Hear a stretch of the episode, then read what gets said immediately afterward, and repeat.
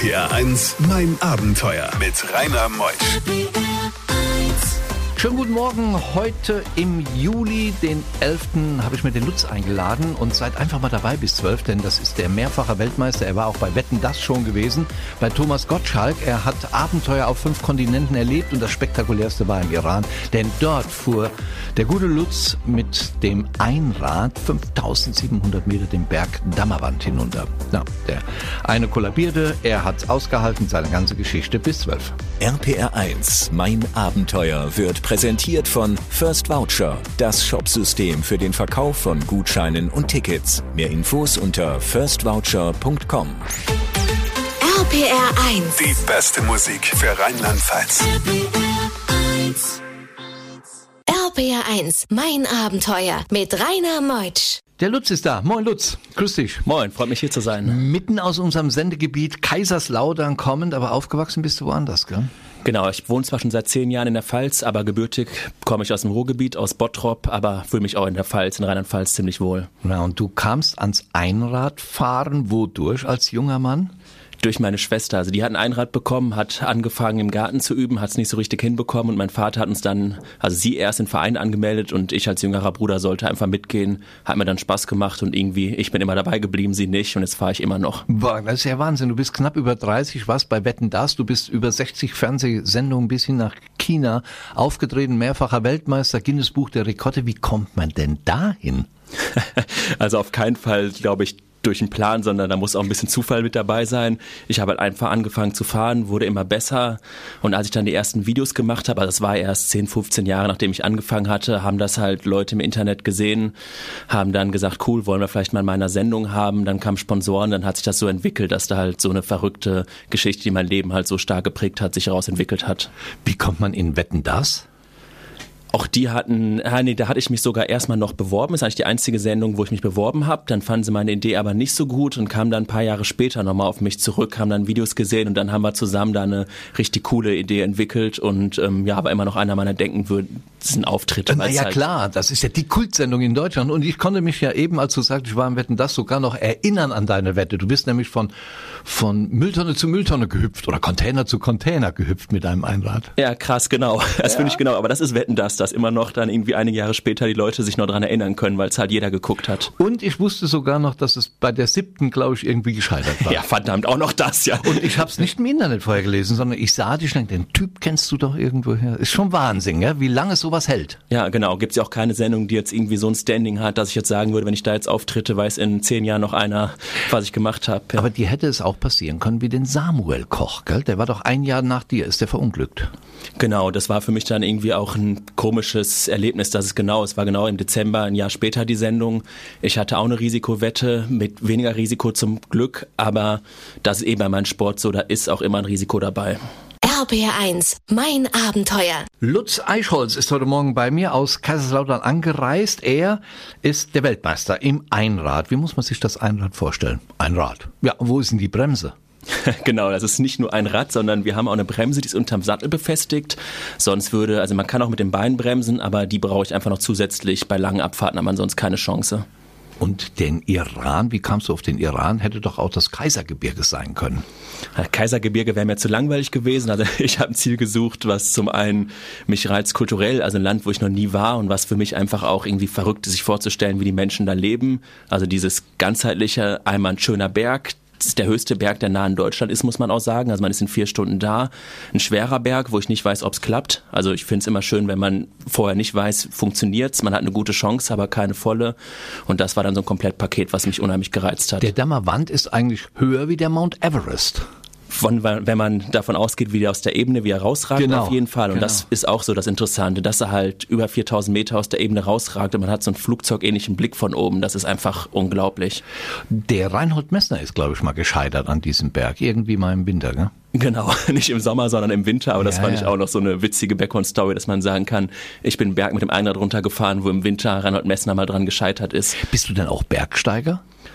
Ich bin kein Bergsteiger, aber ich habe schon, also ich kann gut klettern, 8., 9. Grad, ich bin da mit Steigeisen gelaufen, ich kenne mich da ein bisschen aus, das gehört auch irgendwie einfach dazu, weil ich halt in ähnlichen Gelände bin. Also ich gehe auch mal auf Berge, wo ich dann ein Stück das Einrad tragen muss und ein Stück klettern und da ist einfach gut, wenn man sich auskennt, aber ich habe jetzt keinen Bergführerschein oder sowas. Wie hoch gehen wir gleich hinaus? Hinauf?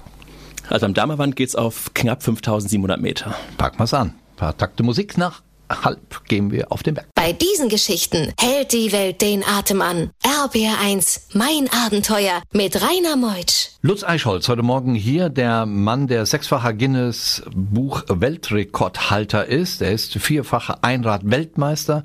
Er hat Weltmeisterschaften wie viel Mal mitgemacht, immer nur erfolgreich gewesen. Er hat über 60 große Fernsehauftritte gehabt heute Morgen in mein Abenteuer. Wir wollen mit dem Einrad den Dammerwand runterfahren. Wie lange plant man denn sowas? Eigentlich ist es wichtig, dass man viele Tage alleine um für die Anpassung an die Höhe hat. Also man kann einen Berg nicht einfach hochgehen, weil der Körper, das Blut sich erst dran gewöhnen muss. Aber wir hatten auch die Sponsoren und weil ich so viele Auftritte hatte, nur sieben Tage und das war ein ziemlich knapper Zeitplan. Sieben Tage Zeit für rein und wieder raus? Auf dem Berg und wieder runter und danach hatte ich noch drei Tage im Iran, um mir das Land ein bisschen anzugucken, aber mit Kameramann und so weiter wirklich nur die sieben Tage. Deswegen mussten wir es auch schaffen, weil der Kameramann musste dann wieder nach Hause. Wie groß ist so ein Team? Zwei Mann, drei Mann? Ähm, wir waren insgesamt zu fünft, mhm. aber davon war einer einfach nur ein Freund von mir, der auf eigene Kosten mitgekommen ist und dann vier Professionelle sozusagen, also ein Träger, ein Bergführer, ein Kameramann und der auch Fotograf war. Wie hast du die Kondition dir aufgebaut für dieses Abenteuer? Also ich habe vorher ganz spezifisch trainiert, also im Pfälzerwald da sogar Mountainbike fahren, also mal mit zwei Rädern unterwegs, regelmäßig viel Muskeltraining, das mache ich vor allem beim Klettern, dass wenn ich stürze, ich einfach nicht direkt alles durchbricht, sondern die Muskeln halt die Knochen dann noch besser schützen können mentales Training auch, also beim Klettern zum Beispiel, dass man sich an Höhen gewöhnt, dass man weiß, wann ist es vernünftig Angst zu kriegen und wann sollte man besser seine Angst unterdrücken, dass man halt vernünftig weiterfahren kann. Also das ist ganzheitlich, da muss man viele Sachen beachten. Äh, hat man eigentlich eine Luftpumpe dabei, weil oben auf dem Berg 5700 Meter die Luft doch dünn ist und das, äh, das drückt sich doch dann auch in dem Druck des Reifens aus, oder? Ja, das ist, wenn man schnell aufsteigt, ist es witzig, dass man wirklich dann oben mal pumpen oder ablassen muss, also weil halt das sich komplett verändert. Ich habe alles Werkzeug mit, ich habe eine Luftpumpe dabei und im ersten Lager auf dreieinhalbtausend Meter hatte ich sogar noch ein Ersatzeinrad. Gleich gehen wir auf den Berg. RPR1, mein Abenteuer Around the World. Die packendsten Stories von fünf Kontinenten. Wir sind im Iran, genauer gesagt im Damavand-Gebirge mit Lutz Eichholz, er der Weltmeister. Und er möchte diesen Berg hinunterfahren. Wo liegt der Berg genau im Iran und ist Wüste umgeben oder wie sieht das da aus? Iran ist ja größtenteils sehr wüsten- oder wüstenähnlich. Der Berg liegt aber direkt an der Stadt Teheran. Also wenn man Glück hat, wenn man jetzt im Dunkeln oben ist, kann man sogar noch das Lichtermeer sehen. Das hat es auch unheimlich praktisch gemacht, dass man halt so schnell dahin kam. Also Flughafen und dann zwei Stunden später ist man am Berg, was natürlich Zeit spart, weil wir halt nicht so viel Zeit hatten. Aber trotzdem ist man dann da so außerhalb, dass man jetzt wirklich nicht denkt, man wäre noch in der Zivilisation. Da ist halt so eine Hütte oben drauf und das war's.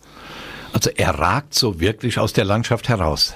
Ja, also das ist, also man kann auf der anderen Seite auch das Kaspische Meer sehen bei gutem Wetter und das ist halt auch verrückt. Auf der einen Seite dieses, ich sag mal Moloch, fast schon diese Millionen, Millionen Metropole, Teheran. Auf der anderen Seite das schöne Meer und dazwischen halt diese Einsamkeit der Natur. Und dann ging es aufs erste alpine Lager. Kann man das schon alpine Lager nennen, so auf etwa 3000 Meter Höhe? Ist auf jeden Fall schon höher als die Zugspitze. Das finde ich halt als Deutscher natürlich auch witzig, dass der Start da höher als die Zugspitze schon liegt. Da kann man noch mit einem Jeep hochfahren, also es ist noch okay, also da gehen Esel noch hoch und Jeeps, aber es ist schon sehr alpin, es ist super kalt, also sobald die Sonne weg ist, ist es schon richtig kalt, minus fünf Grad, nachts noch kälter und ist einfach unheimlich karg, da sind immer so viele Menschen, also es fühlt sich schon sehr alpin an. Und dann geht's weiter aufs High Camp. Hast du da einen Guide bei? Da hatten wir keinen Guide dabei, weil da vorher schon das erste Unglück passiert ist. Also eigentlich ähm, wären wir mit dem Guide hochgelaufen, aber am ersten Tag im Laucamp schon hat sich der ähm, Kameramann den Fuß gebrochen. Also das war so das größte Drama direkt am Anfang und der musste dann zum Flughafen Nein. gebracht werden wieder, ähm, damit er halt zu Hause operiert werden kann. Deswegen waren wir den ersten Tag, also zwischen Lau und Highcamp, waren wir dann auf uns alleine gestellt. Und wer hat die Filme gemacht? Ähm, ja, das war auch das Spannende an der Sache. Ich hatte zum Glück den Träger dabei. Das war ein Kumpel von mir, ähm, sehr starker Sportler, aber auch Hobbyfotograf. Und der Kameramann hat den dann noch unter Schmerzen, also hat sich erstmal Schmerzmittel eingeworfen, hat ihn mit gebrochenen Fuß erklärt, wie die Kamera so grob geht. Und das war wirklich eine ziemliche Herausforderung. Mein Gott, diese Herausforderung stellen wir uns nach elf, denn wir wollen mit dem Einrad diesem besonderen Berg, den Dammerwand, 5700 Meter hinunterfahren. RPR 1, mein Abenteuer mit Rainer Meusch. Heute Morgen in mein Abenteuer ist Lutz Eichholz, ein Einradfahrer. Er hat den fast 5700 Meter hohen Berg, den Dämmerwand im Iran bezwungen mit dem einen Rad. Er ist in Wetten das gewesen, er ist Guinness Buch Weltrekordhalter, Weltmeister etc. Und das Wichtigste an ihm ist ein total sympathischer junger Mann. RPR 1, mein Abenteuer wird präsentiert von First Voucher, das Shopsystem für den Verkauf von Gutscheinen und Tickets. Mehr Infos unter firstvoucher.com. RPR 1. Die beste Musik für Rheinland-Pfalz. RPR 1, mein Abenteuer mit Rainer Meutsch. Lutz ist hier. Lutz Eichholz, Familienvater, drei Kinder und äh, also eins kommt noch. Und, äh, 34 Jahre oder 33 bist du, gell? 34 Jahre 34. alt, genau. Jetzt sind wir auf dem Berg Dammerwand im Iran. Es geht immer weiter höher. Wo habt ihr geschlafen? In einem Camp? Sind da Holzhütten? Ganz unten, also das erste Camp, wo man mit, noch mit einem Jeep hinfahren kann, das ist eine ziemlich verrückte Geschichte. Das sieht aus wie eine Moschee. Und als wir da ankamen, haben wir auch erstmal gedacht, wo sollen wir jetzt schlafen? Hier steht nur eine Mischung mit so Moschee mit so schönen Minaretten, Golden und so weiter. Aber dann hat unser Guide Mohammed Hayabolfat nur gelacht und gesagt, nee, nee, also im Iran, wenn man Fördergelder kriegen will, baut man besser eine Moschee, egal ob man danach drin schläft oder betet. Und das war dann sozusagen die Berghütte, die aber aussah wie eine Moschee. Und weiter oben im Highcamp, da haben wir dann im Zelt geschlafen, da gab es auch noch eine Hütte, aber da war ähm, eh nicht so gut isoliert und so weiter. Da haben wir dann lieber im Zelt geschlafen. Die Landschaft dort oben ist karg, nur Steine, keine Tiere.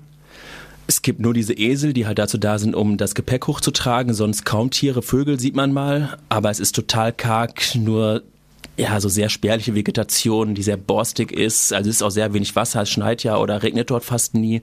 Also es ist wirklich wüstenähnlich. Wie hast du diesen Berg auf 5700 Meter dann bezwungen? Du hast das Einrad hinten auf dem Buckel drauf oder hattest einen Träger? Musstest du mit den Händen erklimmen oder geht da ein Pfad hoch auf die 5700 Meter?